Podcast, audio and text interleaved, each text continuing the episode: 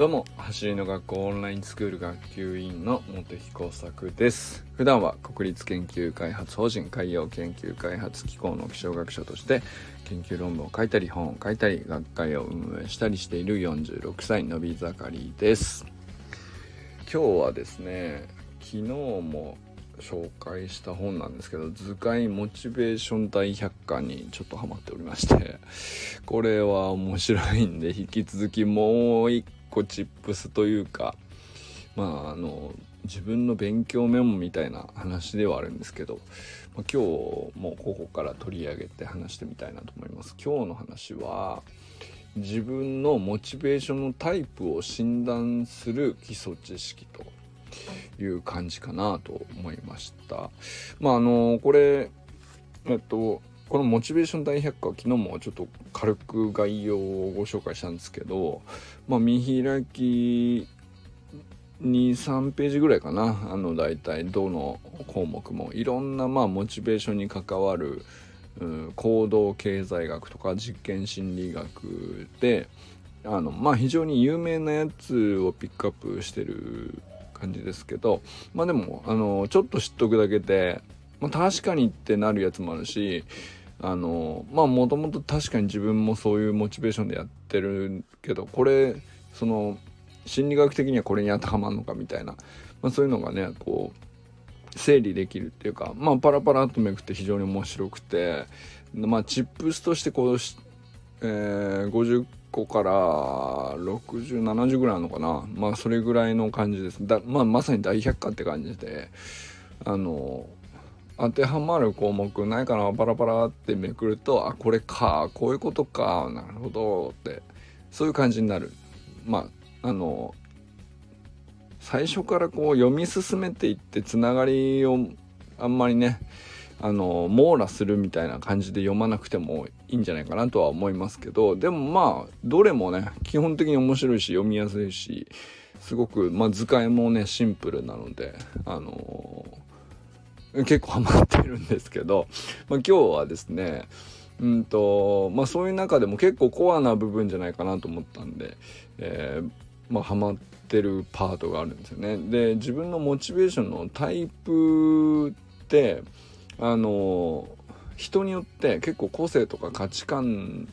が現れるところであのまあそれを診断できる基本的な項目があるっていう、まあ、そういうお話ですね。これはだからここを押さえておくとまあ他のなんだろうな小技みたいなチップスもいっぱいあるわけですけど、まあ、そういうのもあの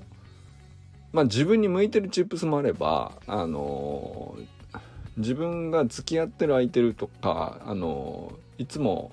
まあ例えば親親子で取り組んでて親が子供のモチベーションにまあなんだろうこうちょっともうちょっと火をつけたいみたいな時にあの何が向いてるかみたいなまあそういう診断としては非常にここを押さえておくと面白いんじゃないかなっていうお話ですね。でまあどういうことかっていうと6種類基本的なモチベーションのタイプがあるよっていうこの6種類を知っとくだけでだいぶその全体の見え方が変わるっていう、まあ、そういうお話ですね。で人が根本的になんですけどうんまあモチベーションって一言で言ってもいろんな種類があるわけですよ。で行動する理由って一人一人違ってるじゃないですか。で個性もあるし価値観の差だってあるわけですよね。だからあのこういうふうにやればモチベーションが上がるよって一言で確一的に言われてもそれが合う人はいいんだけどそうじゃない人だって全然いるじゃないですかだからノウハウっていうのはどうなんだろうっていうふうにもなりがちなんですよ。だけどまあそれって当然なんですよね。個性とか価値観の差があってそれによってモチベーションも種類がバラバラだから。でもバラバラなんだけどちゃんと突き詰めて根っこまで掘り下げていくと根本的に6つのニーズを満たすために生きてるっていうのがもう動物というか人間のこう動物としての性質なんだっていう話です。でこれの6つのうちのどこにカテゴリーとして当てはまっていて、えー、どれを満たそうとして全体としてこう普段生きているのか、まあ、それを分かっておくとまあだからそのいろんな個性がいたり性格があったり年齢だったり性別だったりによってうんどれがあの当てはまるのかよくわからないなってごちゃごちゃっとした時に、まあ、整理がつきやすいっていう話ですね。でまあ6つの中でも特にその4つと2つに分けられて最初の述べる4つはですねもう完全にその何て言うか例外なく生きている上では当然これをあの満たしていないと逆に変っていうぐらい基本的な要素でで残りの2つは場合その年齢があんまりその低年齢だとまあ2つここの2つを持って普通はねニーズを満たそうとしないっていうちょっとねまあ大人になるにつれてこういうニーズも生まれてくるよねっていうまあそういうものになるのでまあここはねそのまず最初の4つが大事なところかなと思いますね。でちょっと4をまずさ羅列ですけど1つずついきますね。まず最初に1番目安定感ですね。安定感を満たすためのニーズとして、えー、まあこれが結構誰にとっても一番強いと思うんですけど自分が今のままでいたいっていう欲求ですねだからできるだけ平和で暮らしていたいじゃないですかそんなねなんか動乱の世の中に行きたい人はいないと思うんですよ そのめちゃくちゃその大変な状況に放り込まれたいとは思わないし、えできれば昨日と同じように明日も、うん、楽しく平和で生きていたいと誰もが思うので、まあ、こういう意味での自分が今のままでいたい欲求っていうのはあるんですよね。でこれはそのあの誰に対しても基本的に当てはまるんですけど、まあ、この安定感を求めたいっていう欲求っていうのはすごくどれぐらい強いかっていうのはこう差が出やすいんですよね。でえーあまあすごく強くなるとあの自分一人ではこの安定感を保てなくなってくるので他者をコントロールすることによって相手を変えようとすることによって自分の安定を図るっていうところまであの、まあ、安定感を求める欲求が強くなるってことも、まあ、ありえると、まあ、そうすると行動に結構ね差が生まれてくるんじゃないかなと思いますね。で2つ目は逆に不安定感ですね変化を求める方の欲求ですねだからこれは新しいことがあったらすぐ新しいもん好きっているじゃないですか。まあ、これは僕も すごいわかるんですけど今までとは違う体験を求める欲求ですね。あのまあなんだろう挑戦するとかあのなんだろう知らないものに好奇心を抱いて興味を抱いて、どんどんそっちに飛びついていくっていうまあ不安定感の方に対しても当然ですねあの欲求があるわけなんですよ。でこれはこれであの1とは相反するんだけど両方あるんですよね。でまあなんだろう相反するんだけどどっちが優位かっていうのは結構大事なところなんだと思うんです。これがどっちが優位かによって個性が出てくるところだと思うんですよね。まあ、だからその1が強い人の方が一貫性がある感じになりますし2が強いのはすごく挑戦的だったりあの行動的には見えると思うんですけど個性としてはね。まあ、一方では秋っぽかったり一貫性がなくなったりとか積み上げるコツコツ積み上げるみたいなことにはあの苦手意識を感じていたりとか、まあ、そういうその個性の差が出出るんじゃないかなと思いますね。で3番目が重要感ですね。でこれは結構 分かりやすいと思うんですけど負けず嫌いってことです。あの特別な存在でいたいと願う欲求って結構誰にでもあるよねと。まあ、これもどれぐらい強いかは人によるんですけど、まあ、とりわけね競争心とか負けず嫌いがすごいとかあるじゃないですか これがね、その、まあ、そこまで張り合う感じに燃え盛れないみたいな人もいれば、あの、まあ、何やらしてもめちゃくちゃ張り合ってくるとか、とにかく負けず嫌いとか、一回でも負けるとめちゃくちゃこう向きになっちゃうみたいな、あの感じってその個性の出るところだと思うんですよ。でこれっていうのは要するに突き詰めた言葉でいくと要素化しておくと要するに重要感なんですよ。自分が特別な存在でいたいと願う欲求が強いという意味なんですよね。でこれもうんまあそれはね全然その当然の欲求なんですね。まああの社会の中で自分が生活していく上でこう動物として、えー、まあ、社会生活だから集団の中であの自分が認められるっていうのはすごく重要なことなんですよ生物としては。で存在があの何て言うかいていい存在って自分で認強く認識するためにここをあのすごく強く求めるっていうのはよくある話なんですけど、まあ、あのあまり強いとですね、うんと、自分の存在感を高めたいがあまりですね他者を否定してしまうっていう、まあ、そっちで満たそうとするっていう欲求もあの出やすいという感じですね。まあ、これはその必ずどの要素に関してもあのまあいい面と負の側面っていうのは当然あの裏表で必ずあって何て言うか持ってることがいい悪いではないんですけど、まあ、そういう要素があるよっていうことですね。まあだからなんかそのどの要素もあのプラスにもマイナスにもつまみがついててどっちにもひねれるみたいな状態なんだと思うんですよね。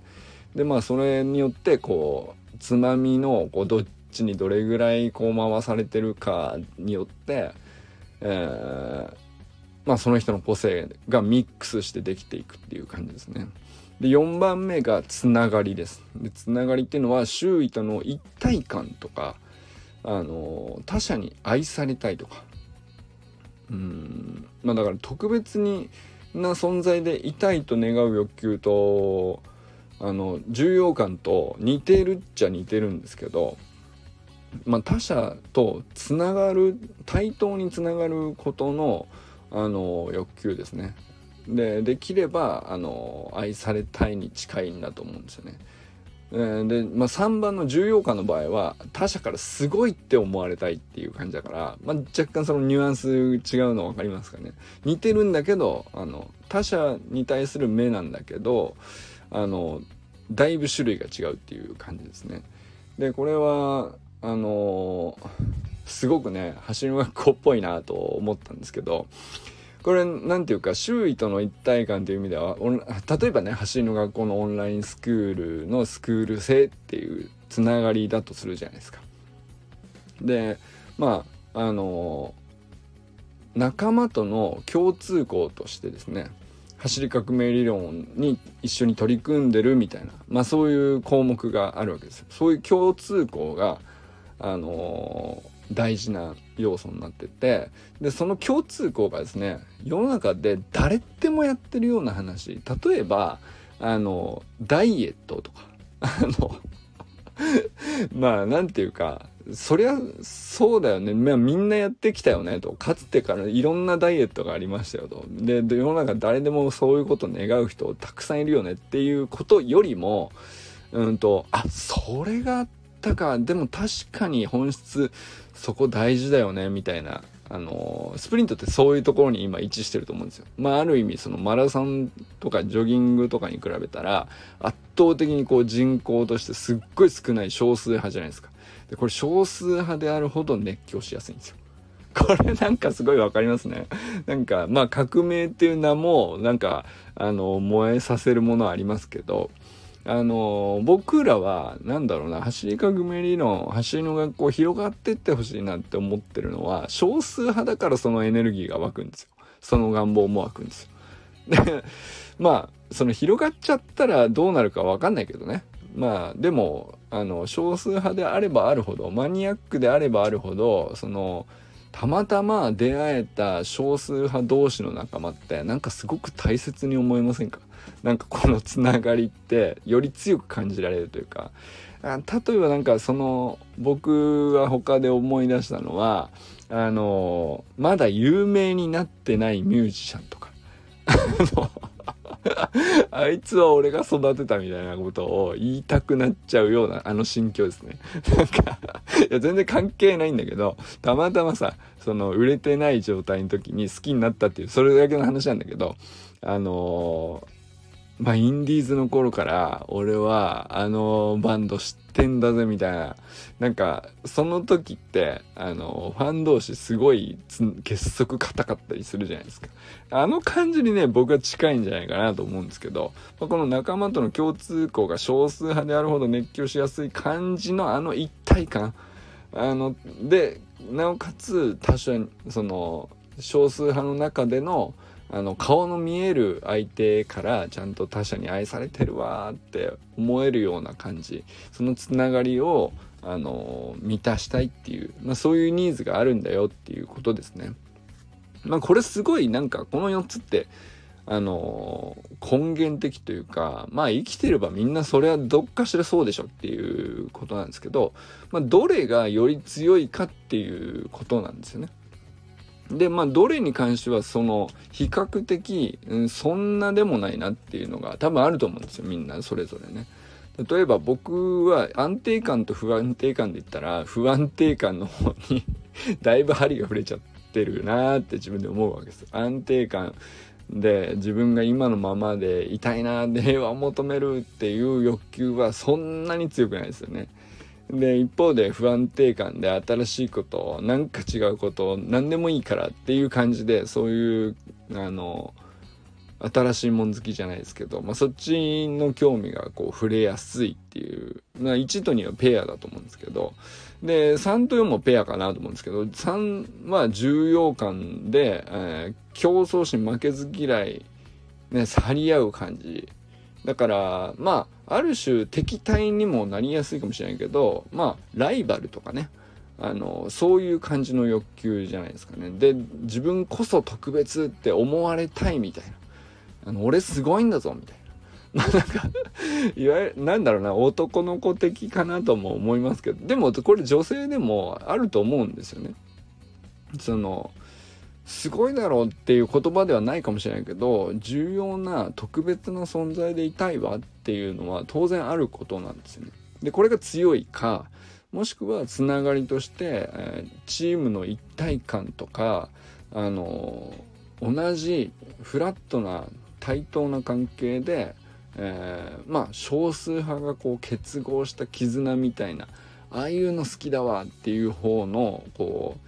趣向が強いかっていうのは結構ねあのまあ裏表ってことじゃないけどまあこれ差が出るところじゃないかなと思います。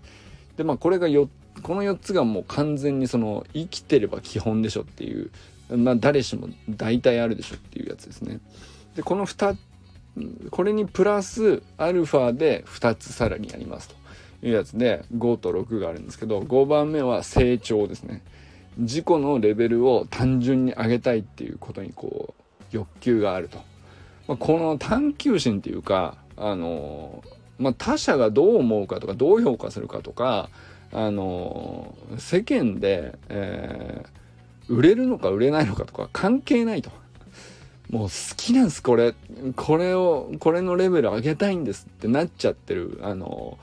まあそういうモードに入っちゃってる人。その自己成長のモードに入っている。っていうのはこれ誰でもあるわけじゃないんですけど、まあ、これはね結構欲求としてはすごく、うん、このモードに入った時の欲求ってめちゃくちゃ強いなっていうのはあのイメージつくんじゃないかなと思いますね。で例えばあの似てるのとしては3の重要感、ね、特別な存在でいたいみたいなやつ競争心とか負けず嫌いとか似てるっちゃ似てるんだけどこれ違うのはあのもしその自分のやってることで自分が何かしら成功というか成長というかあのより高いレベルに上がったなって思ったとしても誰にもこう評価されないとか誰もそもそも見てもいないと誰も見ていなくて自分一人でもあの単純に成立する、うん、欲求かどうかっていう、まあ、そこが結構何て言うか全然違うものだよっていう分かれ目なんですよ。で3の重要感っていうのはあくまで他者がいて他者の評価軸があってそれに対してこう競争とかまあルールは外側にあるわけですよ。でそのルール外側にあるルールにのっとってあの何かしらこう戦いを挑んで勝ったり負けたりとかいう世界観なのであのまあ自己成長っていうのとはうんと似て非なるものっていう感じなんですよね。でまあ同時に満たしたいっていう欲求を持っていることももちろんありえると思います。だから3と5が自分の中にあるなっていうのはあの強くある場合もあるとは思いますね。でで6番目なんですけど6番目はですね貢献ですね。誰かの役に立ちたいなっていう欲求。これが欲求であるっていうのが面白いところですよね。これが、あの、あ、なるほどと思ったんですけど、なんていうか、これも、うん、重要感と似てるっちゃ似てるんですよね。で、まあ、つながりとも被るっちゃ被る気もするんですよ。でもこれも同じで、その周囲との一体感を持ちたいとか、特別な存在として認められたいとか、あの、なんか近そうな気がするんですよ。貢献っていうのが。でも、他の誰かの役に立ったことによって相手からどう評価されるかはあの関係ないと